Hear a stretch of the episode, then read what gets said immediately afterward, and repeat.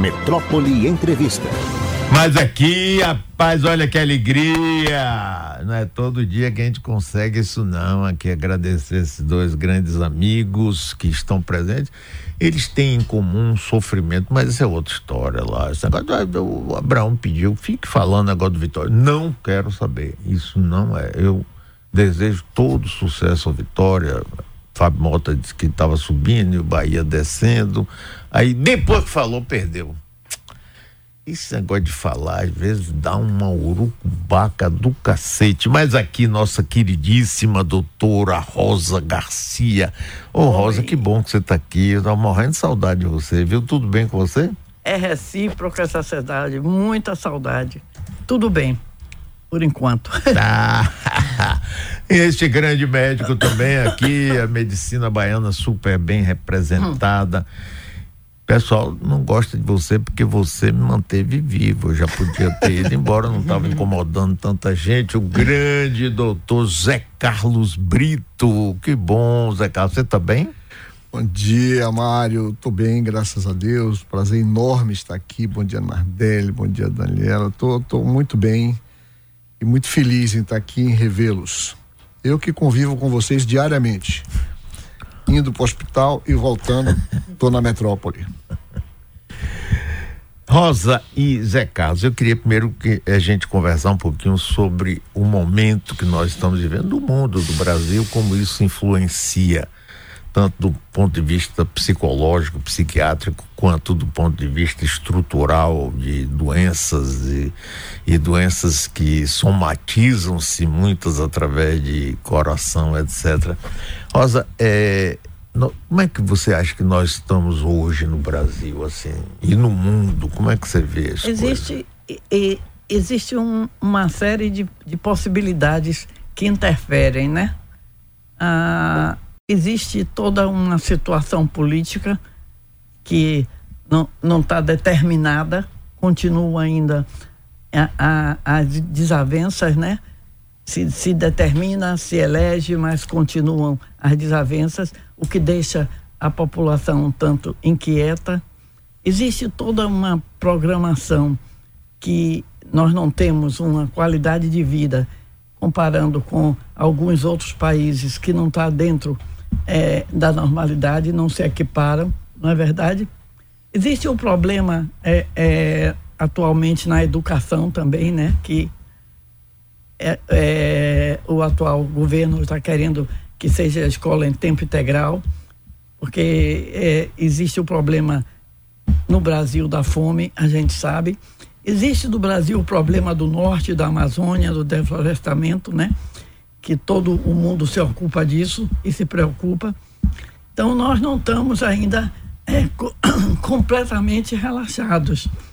E cada um, per si, tem também suas é, limitações. Todos nós temos nossas limitações, não é? À medida que nós vivemos e à medida que nós evoluímos, a depender da nossa idade, nós reagimos de determinada maneira em determinadas situações. É, anteontem eu estava falando ontem né, com, com uma colega, a doutora Milena Pondé, da, da relação da idade com a qualidade de vida e com o comportamento das pessoas. E eu estava me comparando.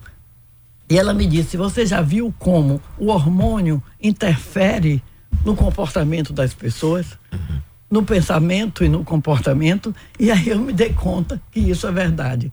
Existem todas essas possibilidades que põem o, o, o, cidadão, às vezes, em risco, né? E nós temos que ter uma qualidade que é de perceber a situação, saber como enfrentar e não se envolver, não, e não, principalmente não somatizar. Porque o não somatizar, aí corre por conta de José Carlos Brito. Aí é Zé Carlos. Zé Carlos, me diga o seguinte: você acha que, em função do mundo hoje, e claro que o Brasil. A, a, a, aumenta a incidência de doenças cardiovasculares. Como é que é isso aí? Tem alguma influência ou não? É normal, assim, continua tudo do mesmo jeito?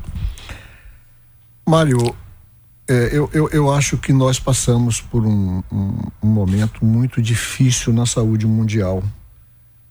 quando surgiu a, a pandemia da Covid. Isso é, levou a, a, todos nós que fazemos parte da, da saúde uma preocupação imensa ah, com, com os nossos pacientes e conosco mesmo.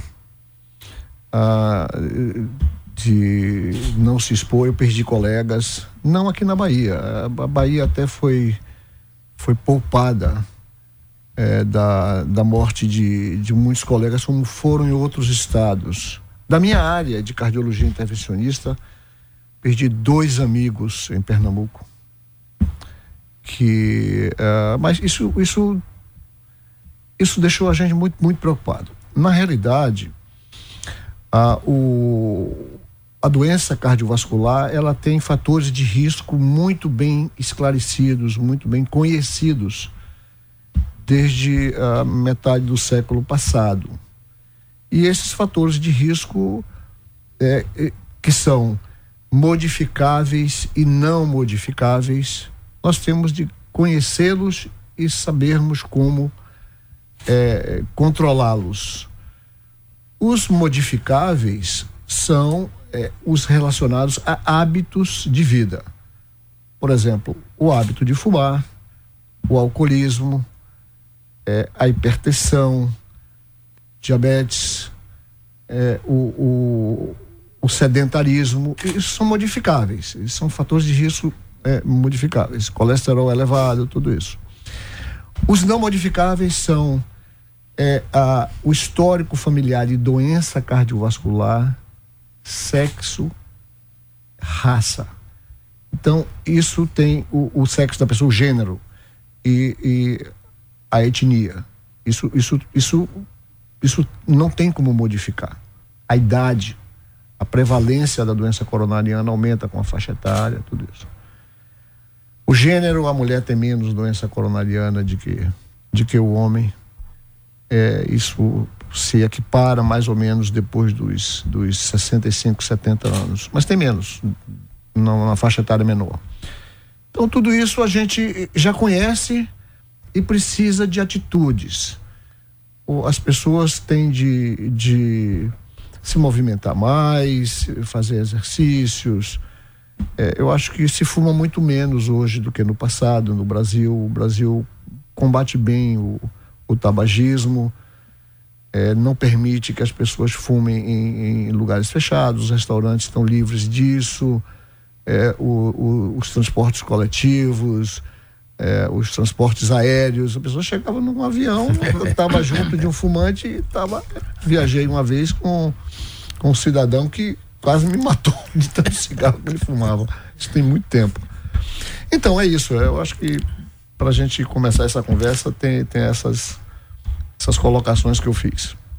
Rosa, na sua experiência, larga experiência de vida e como psiquiatra, você acha que eh, essas modernidades, o momento que a gente vive, aumenta a prevalência de angústia, de depressão, todos os sintomas que atingem nossa, Na minha, nossa psique? Eu, eu vou falar da minha experiência pessoal, não, não, não do, da revisão de literatura. É, aumenta. Eu acho que realmente aumenta, principalmente a ansiedade, a angústia, que aí traz a insônia, traz é, impossibilidade, traz comprometimento na, no trabalho, traz comprometimento na vida familiar. Isso realmente traz é, dificuldade. Essa colocação de José Carlos da pandemia também que aumentou. Na minha experiência, na, na, na vinda do cliente, a procura do psiquiatra interfere. Sim, mas em compensação apareceram remédios, medicamentos bem mais evoluídos do que Evoluído. há 20 anos atrás, por exemplo, não ah, é? sim, isso aí, isso aí é importante, porque a medicação interferiu numa, numa, numa faixa que você tem, você tem realmente uma resposta positiva ao sintoma. Existe uma resposta positiva ao sintoma quando o paciente toma uma medicação correta. Agora, é, é, dizem que o Rivotril é o remédio mais vendido em todo o mundo. Primeiro porque é barato e segundo porque ele se tornou um, anti-ansiolítico. Ansiolítico. Né? Você acha que... que... É, é, o Rivotril dizem né, que é mais vendido do que o Viagra. É. E ele é um excelente ansiolítico. Na realidade, o Rivotril, que é o clonazepam, quando ele foi descoberto, foi para crise convulsiva. Ele era anticonvulsivante. Tanto que você tinha que dar, logo que se descobriu, há muito tempo atrás, você tinha que dar uma dosagem mais alta. Depois se viu que ele tinha uma excelente capacidade ansiolítica para ansiedade.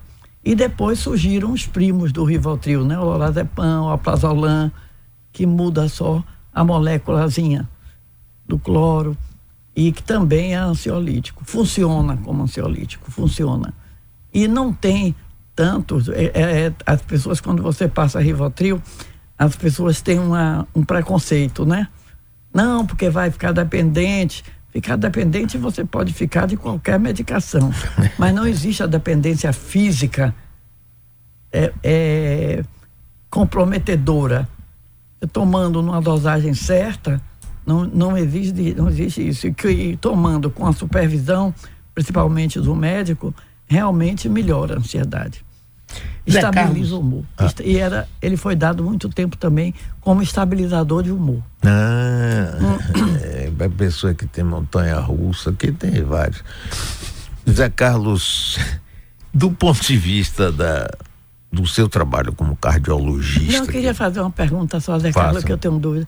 Você falou que a raça interfere também. Como é na raça, Zé Carlos, que eu não sei? Por exemplo, a, a, a prevalência da, da hipertensão arterial na raça negra, negra é, é, maior. muito elevada é. e, e, e, o, e, o, tratamento é mais, é mais difícil é verdade. ser feito. É, é.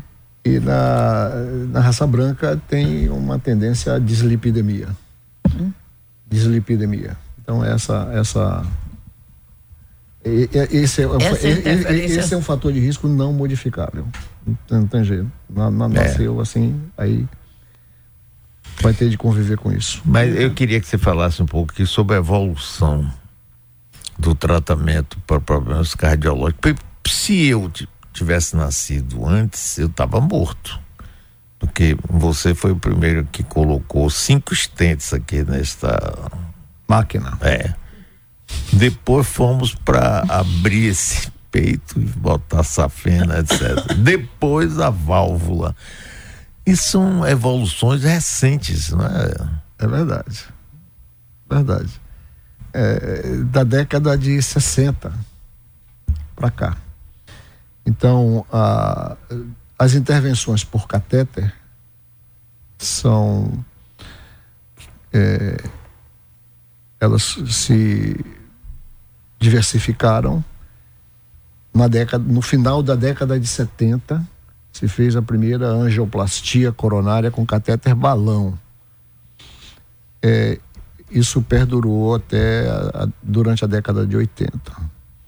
Na década de 90 surgiram os primeiros estentes e depois, dez anos depois, os estentes farmacológicos, que são liberadores de. O stent é uma molinha. É, é mais ou menos assim. É. E, uma, quando ele colocou cinco stents em mim, eu fiquei, eu estava acordado e fiquei assistindo aqui num telão aqui no lado, olhando assim, vendo você entra aqui pela coxa e vai.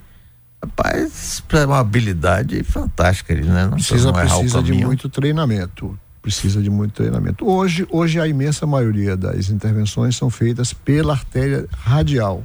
Não é mais do pela pulso. femoral. É, no braço femoral, aqui, né? é, a femoral é para casos assim especiais, é, bifurcações, é, tronco de coronária esquerda. Então, aí precisa colocar um catéter mais calibroso e aí vai pela, pela femoral. Mas uh, houve um, um, grande avanço nessa área. São várias doenças do coração hoje que são tratadas por intervenção que a gente chama de percutânea, né? Sem abrir, Quais são sem cortar.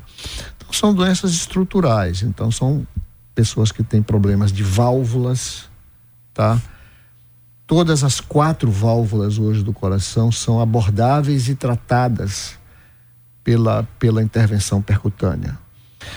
É, oclusão de, de defeitos congênitos, septais, que isso, isso hoje é feito com uma, uma tranquilidade, com resultados assim bem firmes e comprovados no longo prazo.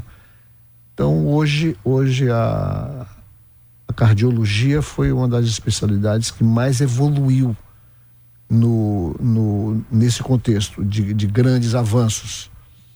Na área da, da eletrofisiologia, que hoje é, é praticamente um, uma, uma especialidade, tem resultados excepcionais com o tratamento de determinadas arritmias consideradas como letais, entendeu? Ablações é, de com resultados fantásticos. Então a, a cardiologia foi essa área, graças a Deus eu vivenciei tudo isso. As arritmias não tem a intervenção, né? Tem, tem intervenção também. Tem? Tem, tem intervenção, tem por, por, por é, choques. Ah, por né? choque. Os choques são, que são as ablações. É, Mas também existem. Crioablações com, com, com gelo, então tem, tem, tem é, é uma, uma área diferente da minha, então, mas tem muitos avanços e com resultados assim excelentes. Tiram pessoas de quadros assim de insuficiência cardíaca por causa de determinada arritmia.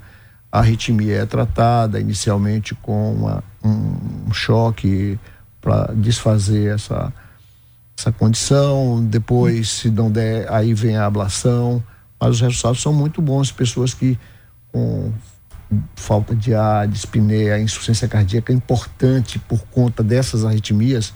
Eu cito, por exemplo, a fibrilação atrial, podem com a reversão ficarem muito bem e terem uma vida sem, sem sintomas praticamente. Então, eu e a reversão, a reversão faz sem a intervenção, né? É o que você está é, tá no primeiro momento. Ablação, né? É, exatamente. A ablação é, é a intervenção para tratamento ah. disso, dessa condição. Mas antes disso se faz uma cardioversão, que é a utilização de um, um, um choque elétrico para resolver a, arritmia. É a colocação de marca-passo. também, não é? Que você... Também as medicações para controle, né? Porque depois tem de usar, e é importantíssimo falar isso, essas arritmias, principalmente a fibrilação atrial, que uh, isso é igual a usar anticoagulante. Se não usar anticoagulante, a incidência de acidente vascular cerebral embólico, com formação de trombos dentro do átrio e, e, e acidente vascular cerebral é danoso para o paciente. Deixam as pessoas é, inteiramente sem, sem condição de uma boa sobrevivência. Então tem muita coisa, muita coisa nessa área aí. Evoluiu muito, não é, Mário? É, eu sou uma prova viva Você disso. Você é uma né? prova viva disso. Senão eu já tá... devia estar no espaço há muito tempo, sem estar aqui perturbando ninguém. É. Agora, Rosa, com a Covid, a Covid, rapaz, foi um fenômeno universal. Então, antigamente, se tivesse outro tipo de, de epidemia como essa, as pessoas tinham mais dinheiro e diziam, não, eu vou embora, eu vou para um lugar, vou para Suíça, vou para Miami, vou não sei o que, que lá tá tudo tranquilo, que você podia ter um monte de dinheiro, você não tinha para onde ir. Isso mexeu muito na cabeça das pessoas. No seu ramo, por exemplo, de mexeu. psiquiatria. Mexeu é que... porque, de qualquer maneira, foi uma ameaça, né? Na, na época eu comparava até com a ameaça da guerra, né? quando um país está em guerra, o quanto a população fica ameaçada e procura se proteger. Com a Covid foi a mesma coisa, só que, como você disse, ela não tinha uma fuga, não tinha como ir para um outro lugar, porque a, a, única, a, a única prevenção era o isolamento social. Então, o que é que aconteceu? Mexeu na, na capacidade do, do do paciente de desenvolver suas habilidades, né? Na clínica diminuiu muito o número de clientes. E os pacientes que trabalhavam em outras áreas, os advogados, os engenheiros, arquitetos e tal, também sentiram muito essa essa, esse comprometimento nessa área, porque ficavam com. tinham que ficar isolados de alguma maneira. Muita gente, a, a, a solução foi que, se fosse na época em que eu era muito jovem, não tinha, que era a solução de trabalhar online, né? Então, quando Sim. as pessoas conseguiam trabalhar online, já facilitava muito. E, e, teve também o problema das famílias que tinham menores, né? Que as crianças não puderam ir para a escola, as crianças ficaram sem, sem escolaridade, atrasaram o nível escolar, né? E o, os, os, os jovens que frequentavam faculdade também, né? Tiveram muito comprometimento. As faculdades tiveram uma deficiência no nível de escolaridade de ensino muito grande. Isso, isso interferiu, realmente interferiu. Zé Carlos, qual foi a sua experiência pessoal com a Covid? Você ficou trancadinho ou ficou trabalhando? Como é que foi esse negócio? Eu tive, eu tive Covid. Foi brabo ou foi daquele? Não, foi, foi, foi leve. Hum. Foi Ficou leve, fiquei em casa e mas depois a gente eu trabalhei com, com assim com muita com muito cuidado. O, o Hospital Santa Isabel é, criou protocolos de atendimento. É, vale a pena ressaltar que os médicos mais jovens, os residentes, e aí a gratidão é eterna a essa turma, foram para a linha de frente, preservando os mais velhos. Isso foi uma coisa maravilhosa que ocorreu. Isso ocorreu em outros hospitais também. Eu estou citando apenas o Santa Isabel como como exemplo. Então, é, isso foi, foi, foi algo assim, mas é, a notícia da, da, de, de colegas é, afetados e doentes que contraíram a Covid, que estavam em estado muito difícil de, de, de sobrevivência, é, é, isso deixava a gente extremamente para baixo, deprimido, e, e, e isso foi muito e a gente ainda assistir a um negacionismo é, brutal por parte do, do comandante do país, isso foi assim muito muito difícil de aceitar. É, e se nós tivéssemos é, um, uma outra conduta vinda do Ministério da Saúde, do, do presidente, aquilo poderia ter é, aliviado muito o nosso sofrimento. Foram 750 mil mortes, quase um milhão de mortes. É, uma guerra não se morre tanto. Mas é, isso, isso deixou a gente muito preocupado. E, e de, de, depois da, da, da, primeira Covid a gente ficou ainda mais receoso e tal. Mas eu, eu, eu, eu trabalhei bem com, com minhas proteções, é, máscaras, entendeu? Lembra que eu participei de, um, de uma live com você que eu disse, olha, eu estou preocupado é com o transporte coletivo. Eu me lembro perfeitamente Eu disse, disso. Mário, eu não, eu não posso admitir é. que a gente continue com, com essa essa quantidade de gente no transporte coletivo sem máscara e tal. É, e, e, é. e, e aquilo depois veio assim comprovar que tinha uma grande interferência negativa na, na propagação da Covid. É, eu, eu... Todos nós tivemos alguém, perdemos alguém que conhecíamos com é a Covid. E, e, no princípio, quando chegou isso, assim, eu acho que o mais difícil era dizer, bom, a gente não conhece, não sabe como trata, não tinha, não tinha uma vacina, estava é se desenvolvendo, não é? E, e, isso gerou, eu conheço muita gente eu não, porque também já estou, né? Aí você tem outra visão da vida, mas vi muitos jovens revoltados e sentindo desesperado, porque não via nenhum horizonte, nada. Você não tinha uma notícia que dissesse, só via notícia está morrendo, morrendo, aumentando, aumentando, aumentando. Isso mexeu também com a cabeça das pessoas de uma forma brutal, não foi? Não, e o consumo de, de, de, álcool, de bebida e outras drogas deve ter aumentado substancialmente nesse período. Não, sem dúvida. E eu diria assim que durante a, a primeira fase da, da pandemia, quando a gente começou a, a ter alto índice de contaminação e mortalidade, é, a metrópole desempenhou um papel importante trazendo aqui um infectologista reconhecidamente uma figura é, internacional, que é Roberto Badaró, que dava diariamente ele entrava para falar sobre a Covid e uh, orientando a população. Aquilo foi de uma importância, Mário, que você não pode nem avaliar. Se alguém nunca disse isso a você, pode ter certeza que foi de grande importância. Enquanto o outro lá em cima estava negando, você estava correndo atrás e orientando as pessoas. Parabéns, eu sempre. Cordão expulsa saco, né? Tô olhando ali para Abraão, que é o, o Mor, né? É. E, e, e, Ele é o Mor. Ele teve Covid? Teve, é. quase morre. Às vezes, Ele se internou? Teve, braba. Ficou... Se internou? Não, não, não, não foi preciso, graças a Deus. Internou em casa. é. É, agora mal veio o seguinte. falar, o pobre. É, Quando voltou, mal conseguia falar, respirar. Assim. Foi, é. foi. Quando Porque, saiu. Inclusive, mas aí parou de fumar, mas voltou toda é. de caração. Qualquer intervalo sai daqui para fumar. Ah, voltou, né? Oh, rapaz, isso. Tomara de fazer uma pergunta. É, hoje em dia é sobre autodiagnóstico, que é uma coisa que tem, tem sido muito frequente, principalmente nas redes sociais. Uma pessoa começa a descobrir que tenho, estou no espectro autista. Bum! E aí foi um autodiagnóstico.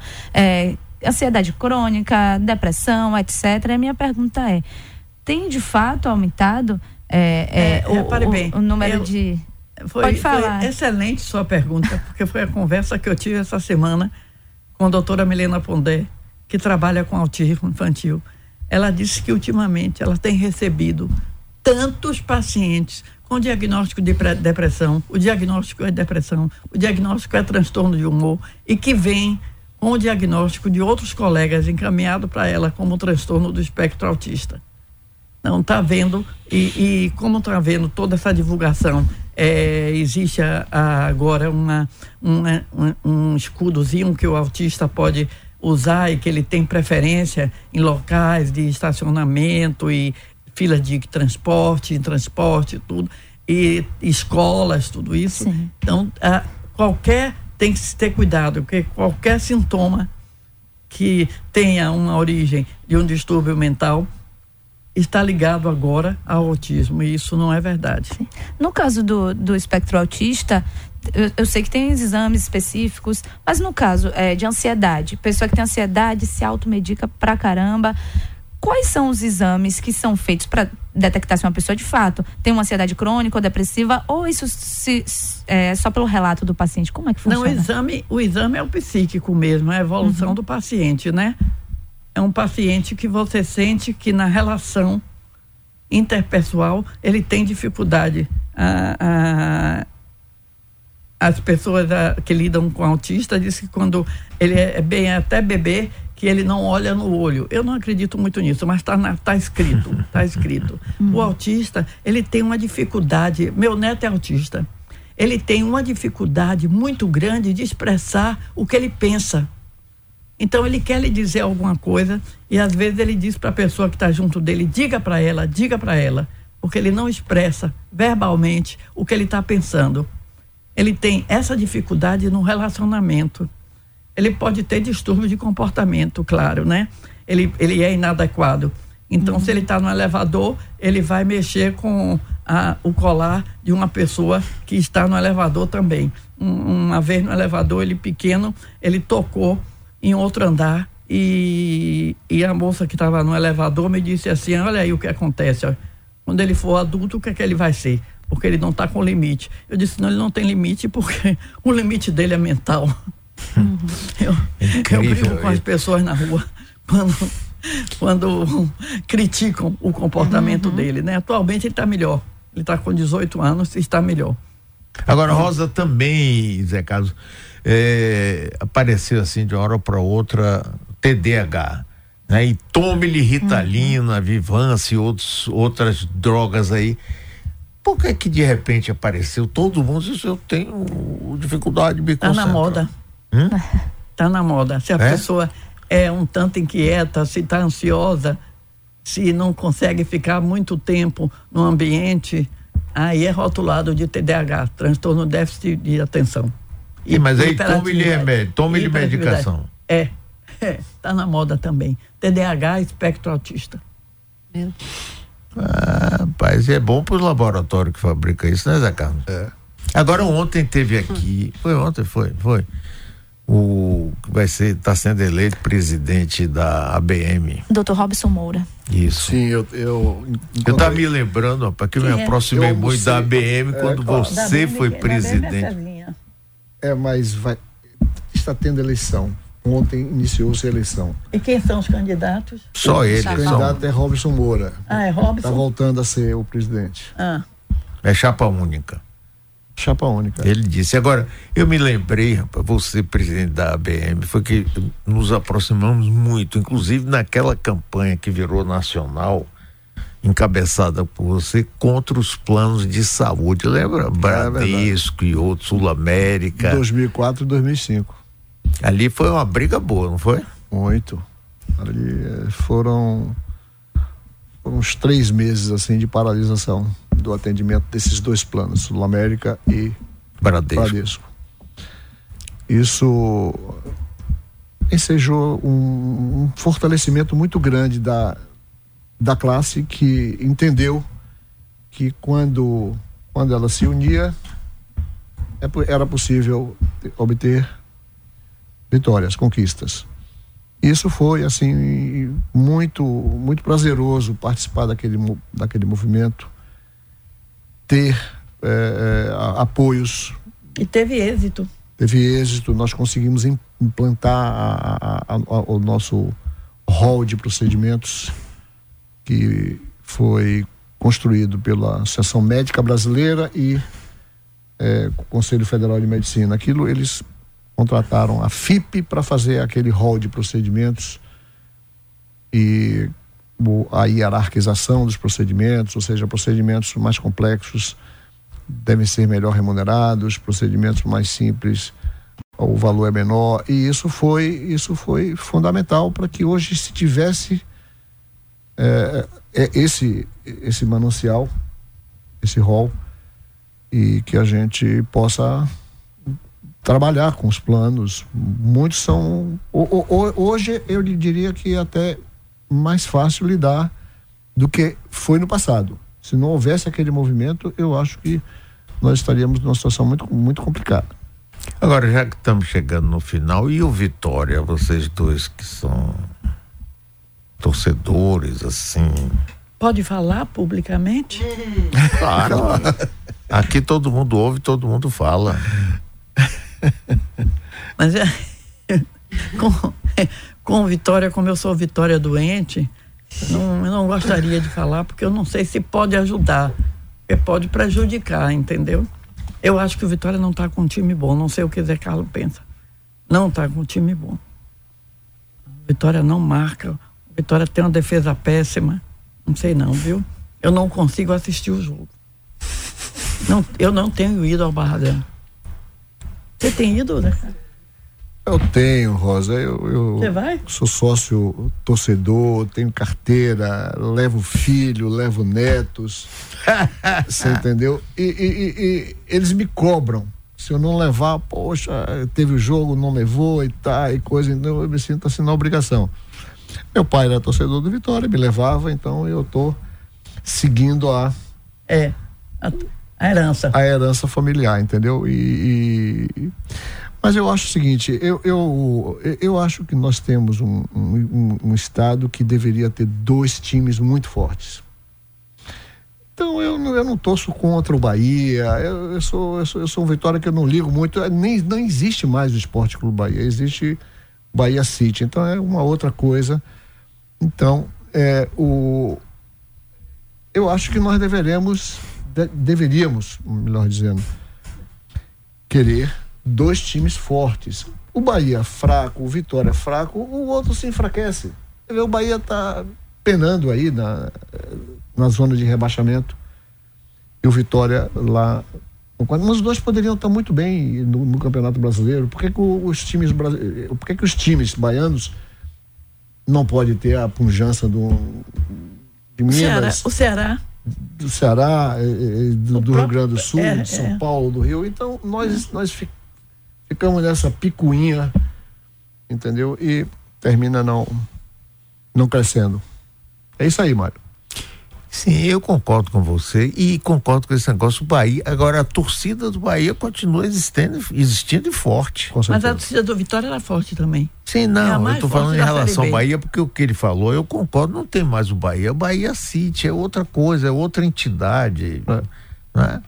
Mas a torcida continua. ali Continua, fiel, agora, né? a torcida continua. A torcida do Bahia é, é respeitada. É, pois respeitável. mas eu concordo com você, rapaz. é, Até as decisões estão todas tomadas fora daqui, então. Eu acho que pelo. pelo acompanho muito futebol, porque gosto e tal. Pela performance do Bahia, em outras épocas, o treinador já tinha voado há muito tempo. Porque perdeu jogos incríveis. Você entende o que ele fala? Não. ele, ele colocou. O, o Mário É, o Cândido- português de Portugal eu falo também, não entendo milfas. Teve um programa aqui que vocês colocaram um, Foi. Um áudio. um Foi, áudio e, e eu, eu disse, bom, pe- pelo menos o áudio, agora eu vou tentar entender. Não entendi nada. Nada, não entendo. Mas eu acho que ah, aí, Rosa, já passou a, a janela de transferência, não tem como melhorar mais. Não, não. Então tem de ser com esses jogadores mesmo aí. É, é. De repente eu sou, eu sou, eu critico o técnico que escala mal, assim, tá, mas eu, eu, tinham jogadores importantes que estavam machucados. Agora vão voltar. Eu acho que domingo a gente ganha. Ceará? É ser contra o Ceará, né? Será, será? Não, não, foi contra o Ceará. Pois é, Rosa e Zé Carlos, que bom ver vocês Ah, eu aqui. fico feliz também. Amizade queridíssima de vocês, admiração pelas pessoas humanas que vocês são e pelos profissionais fantásticos, viu? Obrigado, Rosa, um beijo pra você. Que bom que você está aqui. Volte sempre. Você também, Zé Carlos. Um Obrigado, abração. Mário. Muito obrigado. Aqui vocês têm cadeira cativa Muito para obrigado. falar qualquer coisa em qualquer momento. Nós é que agradecemos. É fantástica verdade. essa energia aqui. Obrigado, menino. Obrigada a vocês. A Abraão, vocês. obrigado.